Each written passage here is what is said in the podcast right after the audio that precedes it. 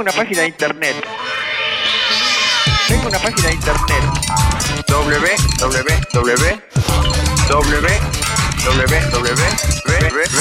No es necesario. Escribís basta.metro95uno.com. El blog de Basta de Todo. Estamos junto a Santiago y Jerry Garbulski Bilinkis, Garbulinsky también le podemos decir, Carbulinkis. de los amigos de TED X Río de la Plata. Cada vez falta menos para la nueva edición. Buenas tardes. ¿Cómo les va? Bien, muy bien. Muy bien. ¿Cómo están ¿Qué ustedes? dicen? Muy, Muy bien, bien. muy bien. No solo falta cada vez menos que la próxima edición es el 28 de septiembre, sino que ya se abrió la inscripción Bien. para los que quieran participar del sorteo de las entradas gratuitas para el evento. Eh, pueden entrar ya a core.to barra biología. El nombre tiene que ver con lo que vamos a hablar en un minuto. core.to barra biología y anotarse para ese sorteo pueden hacerlo ya mismo.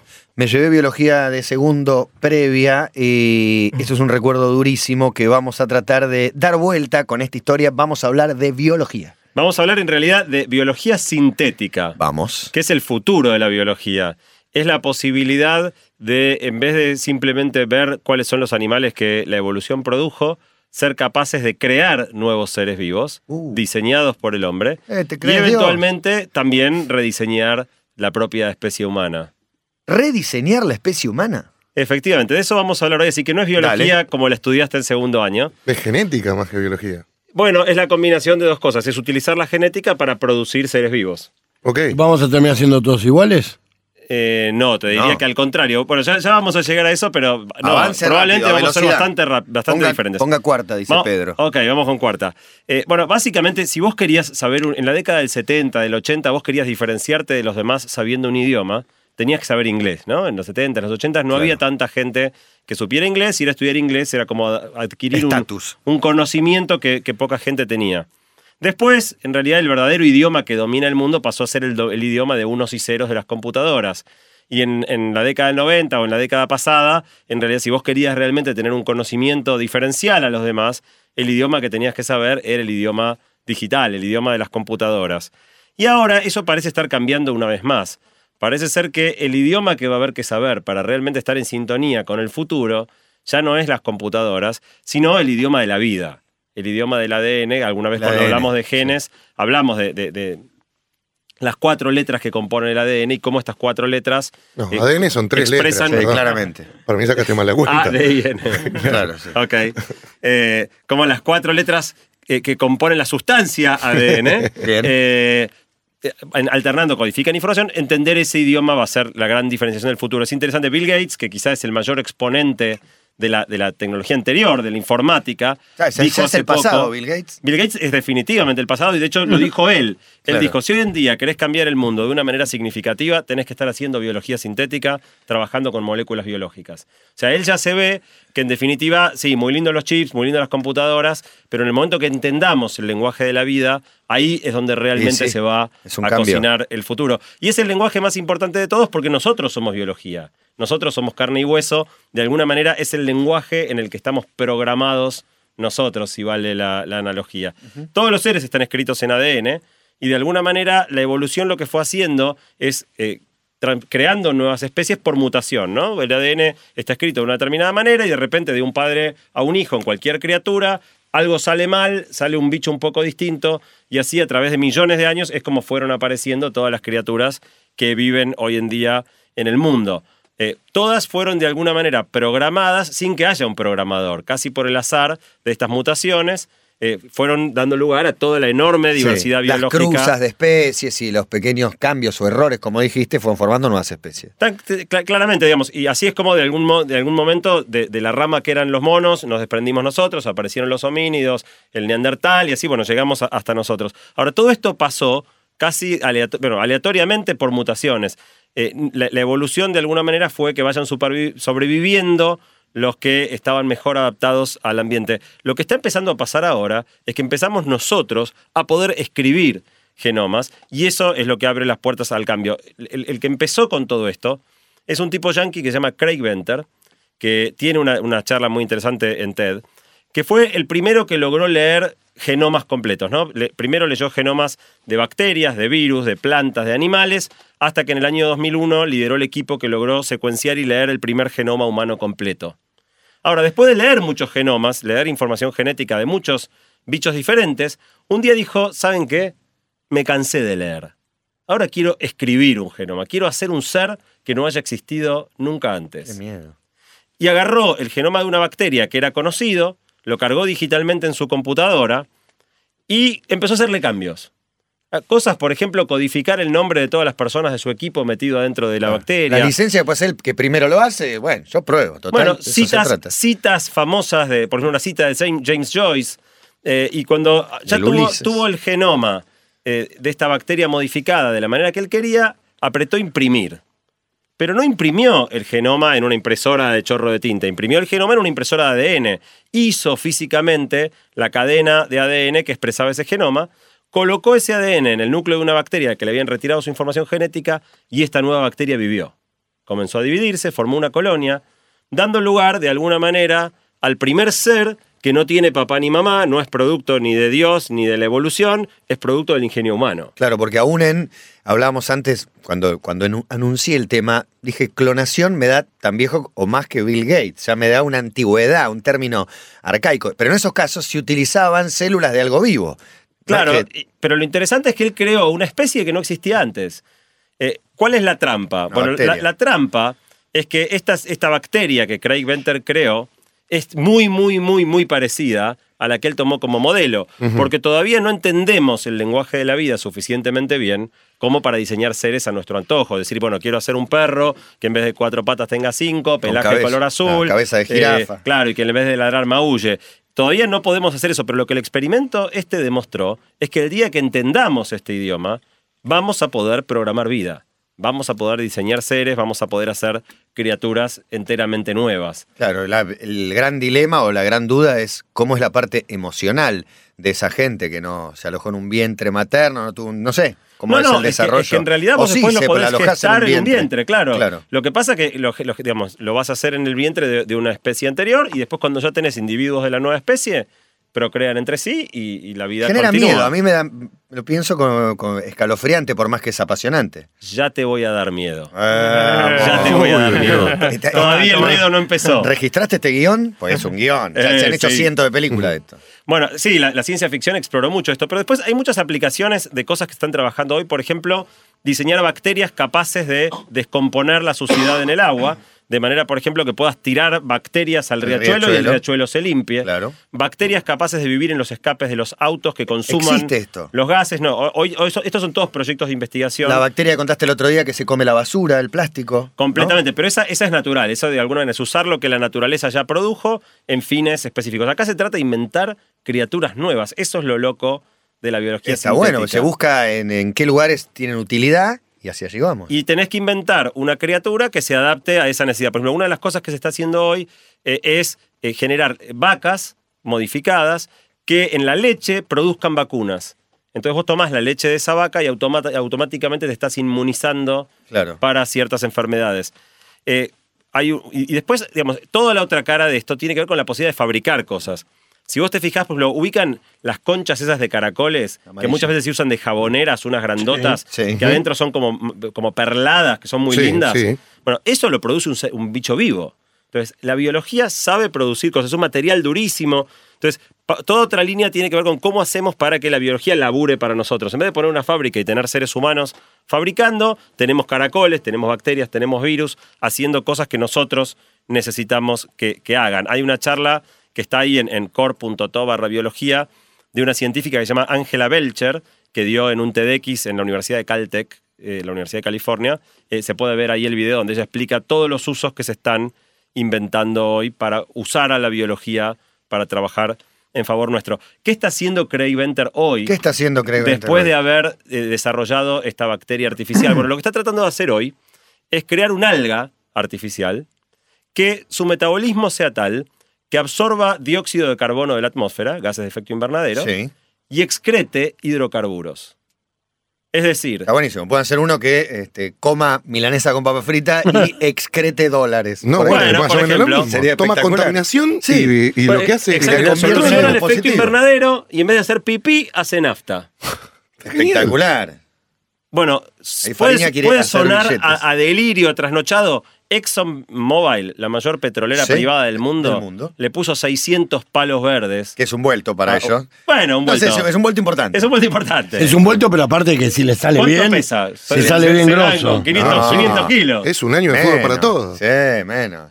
Bueno, le puso 600 palos verdes a la compañía de Craig Venter para, si- ni siquiera pidiéndole a cambio acciones de su compañía, para garantizarse la prioridad en comercializar los combustibles si Craig Venter tiene éxito. Ustedes se dan cuenta que esto de abrir el juego a poder crear seres nuevos, realmente abre posibilidades a transformar el mundo y solucionar problemas enormes de maneras que hasta acá eran totalmente impensadas. Sí, las películas de ciencia ficción de todas maneras nos muestran que eh, hay dilemas morales, ¿no? Ante esto, que hay toda una parte que es beneficiosa para la humanidad o para lo que nosotros creemos que puede ser beneficioso, y después todos estos monstruos salen de control.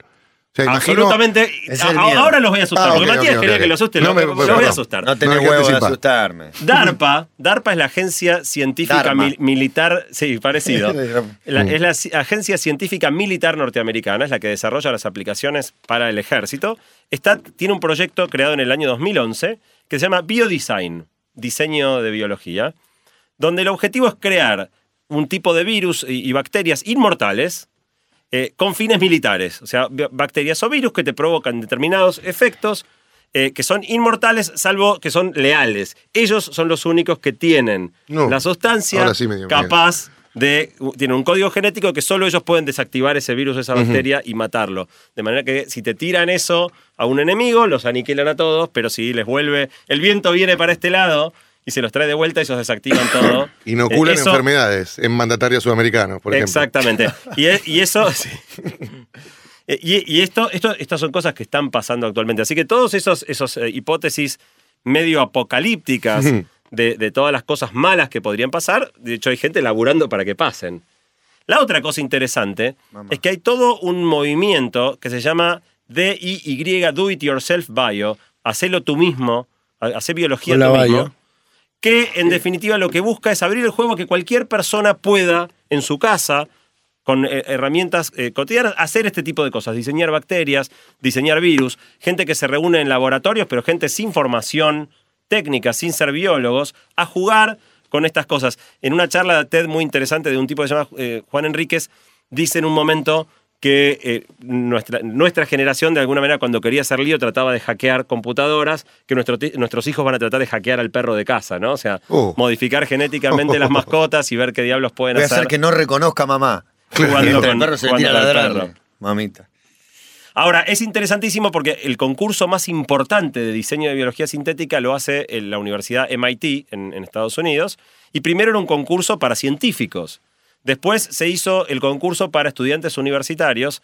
Y actualmente el concurso también Para bebés. par- es para estudiantes secundarios. O sea, cada vez están habilitándose las herramientas para que gente con menos formación técnica pueda jugar a hacer bacterias, a hacer virus, a, a hacer seres vivos. Qué peligro. Con lo Y- cual, y me, en me definitiva, parece muy, muy este, buena la idea y, y muy posible que salgan ideas más creativas de los más chicos. Completamente. Ese, ese es quizá lo, lo- lo más, lo más prometedor, ¿no? Yo creo que los pibes de secundario van a inventar cosas usando la biología que a nosotros de 40 jamás Otra lógica se nos hubiera pasado por, por la cabeza. Sí, seguro. Una de las cosas que pusimos en core.to barra biología, está en inglés lamentablemente, pero es un manual para aprender a programar seres vivos. Si alguno tiene ganas y sabe leer inglés, puede entrar a core.to barra biología y aprender un poquito de cómo hacer biología sintética. ¿Alguna contraindicación? ¿Algún eh, esto no, esto no, esto alguna restricción o vale todo? Eh, bueno, vos sabés que es, ¿Puedo es armar muy interesante esto alguien- que decís. Y sí, alguien tan poderoso como para destruir a todos los demás, qué sé yo. Porque to- todo este movimiento de, del hazlo tú, mi- biología, hazlo tú mismo, se autoimpuso un código de ética para no me- me hacer determinadas tareas. Asimov, yo que- robot. que- bueno, No completamente. contradecís al humano, la dos, y Eh, no puedes entrar en conflicto con la dos en la tercera. Lo cual a mí me preocupa mucho más.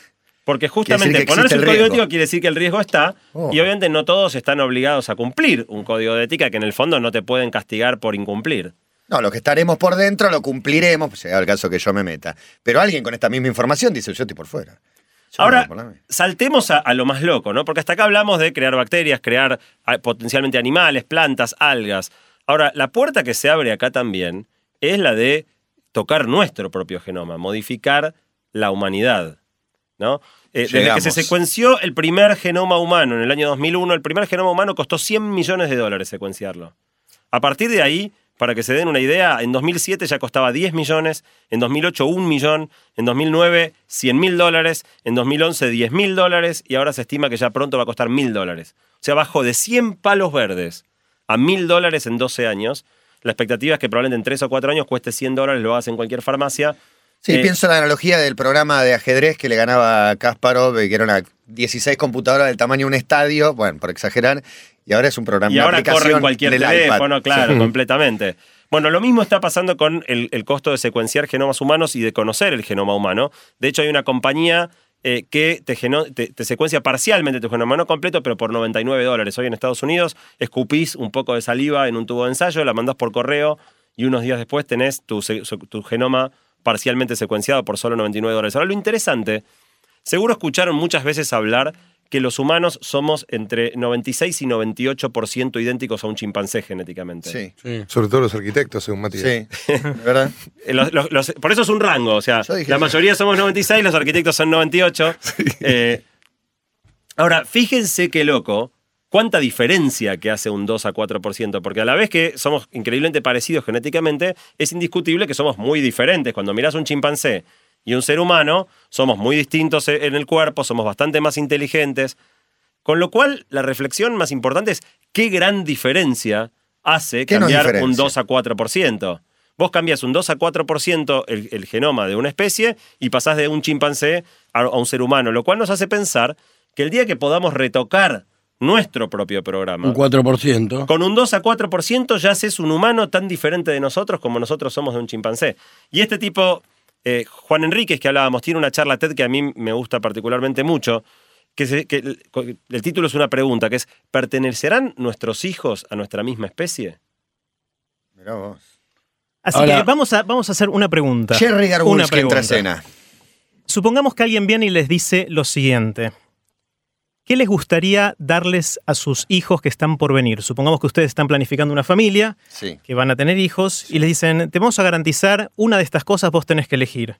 Que tu hijo venga con memoria más precisa y más rápida, que tenga un mejor estado físico, que sea más fuerte, que sea más atractivo, o lo que fuera, lo que fuera atractivo, algo sí, físico. algo físico, que sean más seguros de sí mismos, ya algo psicológico, que tengan mejor salud y puedan vivir más años, Psicológico, físico, salud. O que sean más creativos. ¿Cuál de todas esas cosas elegirían si te pudieran elegir una para darle a la visión del padre todas. me parece que saludo. Quería todas. Sí, el padre, salud. Por cómo lo dijiste, parece la última. sí, sí. Creativo. Y sí, que siendo más creativo puede inventar todo el resto. Claro, podés afectar a, o atacar a tus problemas Sí, de pero salud. puede ser más físicos. creativo para, no sé, para. Para la música. Claro. Bueno, para lo que él se desarrolle y, y le guste. La salud sería como la respuesta inevitable, pero creo que las cuatro están en un orden de prioridad Claro, parecido. obviamente no hay respuesta correcta y esto es ciencia ficción, pero ya no tanto. Es algo que uno se imagina por dónde puede venir. Más memoria, no sé, si habiendo tanta computar tanta cosa, Sí, digo, memoria. la mano, Por ahí. la pongo en- te la pongo en último lugar. A mí me da mucha bronca olvidarme de cosas, no sé ustedes, pero hay veces que quiero acordarme cosas y me olvido. Pero tenés mil dispositivos para que no te suceda. Es verdad, no lo sé usar, parece, porque no encuentro Y a nunca nuestros lo que chicos no les necesito. molesta. Yo más memoria compro, pero sin hacer preguntas. No, no pregunto ni cuáles son los efectos secundarios. Pero si compiten con otras tres, más, eh, no sé, físicamente. ¿Elegís mejor salud, por salud. memoria? Eh, Yo elijo. la- memoria es la primera porque es, es la parte más fallida que tengo. Yo voy de cabeza por la memoria. Claro. Bueno, si ustedes miran la historia de la evolución natural, desde que Darwin se le ocurrió este concepto, en general el foco científico estuvo en explicar cómo llegamos al día de hoy. Es decir, cómo las especies fueron desarrollándose, mutando y apareciendo y extinguiéndose para llegar al día de hoy. Para darles una idea, los humanos se separaron de los chimpancés evolutivamente hace algo así como 6 u 8 millones de años. Parece bastante, millones de años Poco, poco. o poco relativo a la historia de, de toda la Tierra, que es 4 mil millones de años. ¿no? Claro. Eh, pero por otro lado, desde ese momento hasta ahora, hubo más o menos entre 20 y 25 especies distintas de homínidos. Homínidos somos los que nos parecemos a los seres humanos, digamos, entre Claro. los que estamos los seres humanos que somos el Homo sapiens. Y el Homo sapiens, es decir, nosotros, recién apareció hace tre- más o menos 130.000 años, es decir, anteayer más o menos en términos evolutivos, ¿no? 130.000 años. 130.000 años. Los no dinosaurios, tanto, ¿no? 400 millones. Es que se extinguieron. 65 millones. se Ah, perdón. Sí, mucho más. Ahora, si la diferencia entre un ser humano y un chimpancé, como decía Santi recién, es solamente el 4%, si comparamos la diferencia entre un Homo sapiens y el hombre de Neandertal, que es uno de estos que ya no existe más, pero que nos precedió, es del 0,004%. Es decir, es re poquita la diferencia en el código genético, en el ADN de un ser humano y de un hombre de Neandertal. La verdad es que seguimos evolucionando, pero muy lentamente. Si uno mira, por ejemplo, los seres humanos inicialmente tenían todos ojos oscuros. Hubo una mutación, se cree que alrededor de hace 10.000 años nada más, cerca del Mar Negro, en el cual apareció el gen que condujo a los ojos azules o a los ojos más claros. Es algo relativamente nuevo en, en la Y se historia. sabe, en general, perdóname, digo, en general, si fuera una evolución, no sé si es evolución de los ojos más claros, ¿Cómo aparece? pero digo, en general responde a algo del ambiente, Claro, es- es o algo del entorno y por eso... La forma en que funciona es, estas, eh, estos cambios, estas mutaciones son aleatorias. La gran mayoría de los cambios aleatorios de las mutaciones llevan a algo que no hace que la vida prospere. En general se muere el bebé antes de nacer. Pero de vez en cuando aparece alguno que puede darle una característica al ser vivo que lo haga más eh, Resistente que se adapte mejor al entorno, que pueda llegar a procrear y pasarle esa cosa que generó genéticamente a sus hijos y de esa manera eh, eh, expandirse. Y Se, si ve más da- se ve más claro en los animales en general estas cosas. Claro, si eso le da una ventaja evolutiva respecto a otra especie, puede ser que la reemplace a lo largo del, del tiempo. ¿no? Eh, es interesante porque para la evolución natural, una vez que nosotros tenemos hijos, les pasamos nuestra información genética a nuestros hijos y los criamos, nuestro cuerpo deja de ser indispensable. Ya cumplimos nuestro rol evolutivo. A, a la evolución natural no, les in- no le interesa mantenernos vivos. De hecho, competimos en recursos, en alimento y en otras cosas con la gente que ahora tiene que tener hijos y seguir pasando la información Claro. genética. ¿no? Es decir, que de alguna manera los médicos trabajan para un objetivo diferente al de la evolución. Los médicos quieren que uno viva más. Eh, en cambio, la evolución no ese es el objetivo principal, sino el de pasar la información genética a las Sí, próximas. hablamos de la expectativa de vida y del. Sería hermoso, pero un quilombo bárbaro, ¿no? Que vivamos 500 años todos. Claro, Ah, claro. qué sé yo, genera otros problemas en el mundo. Pero entonces, ¿qué pasa hacia adelante? ¿Vamos a seguir evolucionando o no los seres humanos? Y es ahí donde eh, viene lo que decía Santi, y es lo que se llama la neoevolución. Se cree que lo más probable, dado los tiempos, es que los seres humanos sigamos evolucionando, pero por nuestro propio diseño, por nuestras propias acciones, por lo que hagamos con toda este- esta tecnología Más que voluntariamente. estamos desarrollando. Claro, más voluntariamente, más por, por nuestras decisiones. Pero si ustedes lo piensan, en realidad venimos haciendo estas cosas ya hace mucho tiempo. Eh, por ejemplo, el maíz. El maíz que tenemos hoy, el choclo que comemos, no es el mismo choclo que había hace 10.000 años. Los granjeros, cuando les salía un, una buen, un buen choclo, guardaban de esos granos y eran esos los granos que usaban al año siguiente. Y dejaban de usar uno que no era tan bueno. Claro. Es así que el choclo se volvió más resistente, más eficiente en la plantación, es decir, por cada hectárea sacamos más toneladas de maíz, etc. Lo mismo pasó con las razas de perros. O sea, hoy hay criaderos de perros y la gente que los cría va eligiendo las razas que quiere ir potenciando hacia adelante. Pero vamos a, a lo más nuestro. Ya estamos haciendo selección natural de nuestros hijos. Y hace bastante tiempo. Si ustedes miran, por ejemplo, en China, en China, por cada 100 mujeres que nacen, nacen 113 varones. Cuando el promedio mundial es que por cada 100 mujeres que nacen, nacen 107 varones, un poquito menos. Ajá. Es decir, en China nacen un poquito más varones que en el resto del mundo. Y uno se preguntará por qué es eso. ¿Por qué es eso? Una de las razones, ¿Pueden tener un solo hijo? pueden tener un solo hijo por temas legales. Les, les es muy caro tener más de un hijo por temas impositivos, Pueden etcétera. tener más de un hijo, pero Pueden, no pueden- sucede no sucede porque les es muy caro. Hay impuestos y otros, otros incentivos para que no lo hagan. Y entonces muchas familias creen que un hijo varón les va a ayudar más a la subsistencia de la familia hacia adelante. Claro, entonces, de alguna manera se las arreglan para tener más hombres qué que mujeres. manera? Ahora vamos a ver. Eh, de paso les cuento como nota de color, en Argentina por cada 100 mujeres nacen 105 varones, es decir, un poquito menos que el, que el promedio mundial, pero bastante cercano Mejor, mejor. al promedio mundial. Ahora, las mujeres viven más, Sí. ¿sí? Es por eso que a pesar de que nacen más varones, hay en promedio en el mundo más, un poquito más mujeres que hombres, porque viven más y después nos ganan en eso, Claro. digamos. ¿no? O sea, hay más viejas que viejos. Entonces, ¿cómo hacerlo? Tu, tu pregunta. Matías. ¿Cómo hacerlo? ¿Cómo hacer ¿Cómo hacemos? para elegir el sexo de nuestro bebé? Sí. La, la forma más brutal, más terrible, es el aborto. Hay muchas, muchas parejas Eliminás las mujeres. que, que tienen abortos inducidos cuando se enteran que Es el mujer. sexo de su bebé por venir no es el que querían. Y en el caso de China, en muchos casos eso privilegia a los hombres respecto a las mujeres. Ahora, hay otras formas. Por ejemplo, cuando uno hace inseminación in vitro, eh, uno lo que puede hacer es tener varios embriones y antes de implantarlos en el, en útero de la mujer, se- uno puede ver genéticamente de qué sexo son, elegir el sexo que quiere e implantar solamente esos. Eso sería una manera eh, bastante efectiva de hacerlo. Ahora, la, gran mayor parte de la, la gran mayoría de la gente no se embaraza eh, in vitro, entonces no, No. todos pueden hacerlo. Eh, también hay un sistema para seleccionar el semen. Resulta que el sexo del bebé lo determina el cromosoma que tiene el semen masculino, es decir, lo que aporta de información genética el papá. Y si es eh, cromosoma Y, entonces sale un hijo varón, si es cromosoma X, sale una hija mujer. Hay filtros que permiten separar el semen antes de fecundar el óvulo, el, de los, los que tienen la información genética con el X del Y, y por lo tanto uno puede elegir nuevamente el, el sexo. Ahora, esto no ha sido demasiado bueno ni confiable como método, puede fallar, como diría alguno. ¿no? Eh, ahora, hay un método más natural, y este es el, el que me divirtió más. Este me, me enteré hace poquito, esto me lo contó mi esposa. Resulta que eh, los espermatozoides con carga Y, es decir, los que van a determinar que el hijo sea varón, son más livianos y veloces. ¿sí?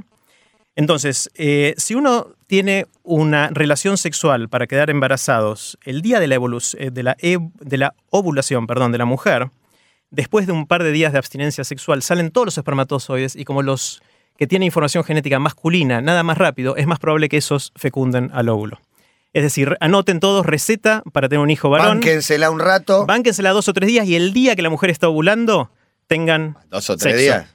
Está bien, no, no es un sacrificio, me parece. Bueno, ahí Pensé cada uno interpretará. Juntá ganas un mes. Pensé Claro. que era más, más Es evidente. más, te diría, si Dos hay que dos o tres días, ponete a tiro dos o tres días antes.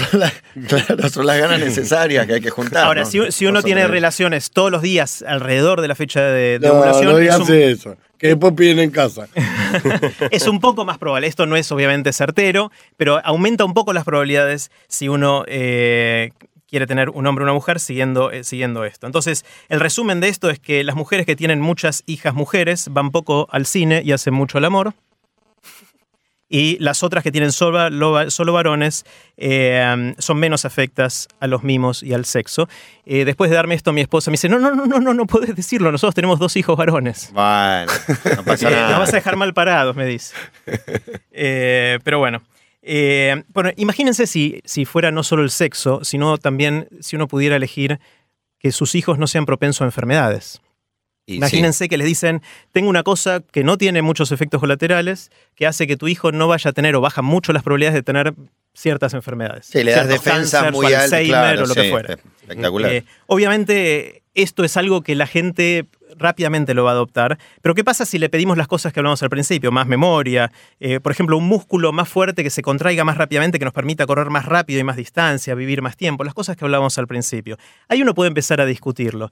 Pero la verdad es que si, si eso está por venir, es muy probable que sea irresistible para un montón de gente, sobre Y todo sí. si no tiene efectos y colaterales. si ¿no? se puede y es para todos, la verdad que ¿quién, ¿quién va a rechazar la posibilidad de elegir más salud para su hijo? No, total, y aparte, si todos empiezan a ver 500 años, si no, mi hijo yo no, mejor no. yo Mi 70. hijo que viene, claro. Sí, me gusta más la idea de que tenga más defensas, que, que pueda Claro. inmunizarse frente a algunas enfermedades, a que tenga ciertas ventajas sobre otros, Claro. ¿no? Claro. Eso me Bueno, parece Bueno, puede más ser una ventaja tener más salud, pero eh, es una ventaja que elegiríamos todos, me parece. Claro. Entonces se abre una puerta muy grande, obviamente hay un montón de temas éticos y eso daría para otra columna entera, eh, pero la verdad es que esto se viene, quizás no mañana, pero pronto estas cosas van a empezar a pasar y vamos a empezar a ver más cosas de biología sintética, es decir, seres eh, o nuevas especies creadas por nosotros o intervención del ser humano en sí mismo. Y en definitiva, digamos, para, para cerrar, no solo está el tema del peligro potencial de que algo salga mal, sino también la pregunta ética, ¿no? ¿En qué medida, cuál es nuestro rol en el mundo? ¿Es manipular todo a nuestro antojo y hacer que el mundo sea lo que nosotros queramos y convertirnos, digamos, de alguna manera, eh, tomar el lugar de, creadores de seres y de modificación de nosotros mismos? ¿O preservar eh, el mundo como es, preservar la vida como, como fue creada. En definitiva, no hay una respuesta obvia, hay como una tensión entre lo que nos conviene a cada uno a nivel individual, lo que le conviene a la humanidad como un todo o lo que le conviene al planeta. Eh, es un poco también de la misma manera que hablábamos de los pandas eh, hace, unos unas semanas atrás. Hace un tiempo. Bueno, hasta acá llegamos con un tema que va a volver, evidentemente, porque tiene muchísimo más por desarrollar, ¿verdad? Así es. Con nuestros amigos de TDX y Río de la Plata quedó ahí, pendiente y a la expectativa de, de volver a ingresar en el tema que es, evidentemente, yo no sé si es el futuro o es el presente ya. Si Bill Gates es el pasado, ¿no? ¿Esto es el, es el presente? Es el futuro, que se viene, es el futuro cercano. Eh, eh, este Juan Enríquez tiene una frase que a mí me gusta mucho. Él va contando todas estas cosas muy, muy futuristas, pero a la vez termina diciendo: todo lo que yo estoy contando son cosas que ya pasaron. Esto de Craig Venter haciendo la. son eh, si yo no soy un futurólogo, yo soy un historiador, dice él. En dos semanas nos volvemos a encontrar con Santiago Bilinsky y Jerry Garbulski. Ahora lo que se viene es Javier Zucker después de la tanda. Tengo una página de internet. Tengo una página de internet. www. No es necesario. Escribís basta.metro951.com. El blog de Basta de Todo.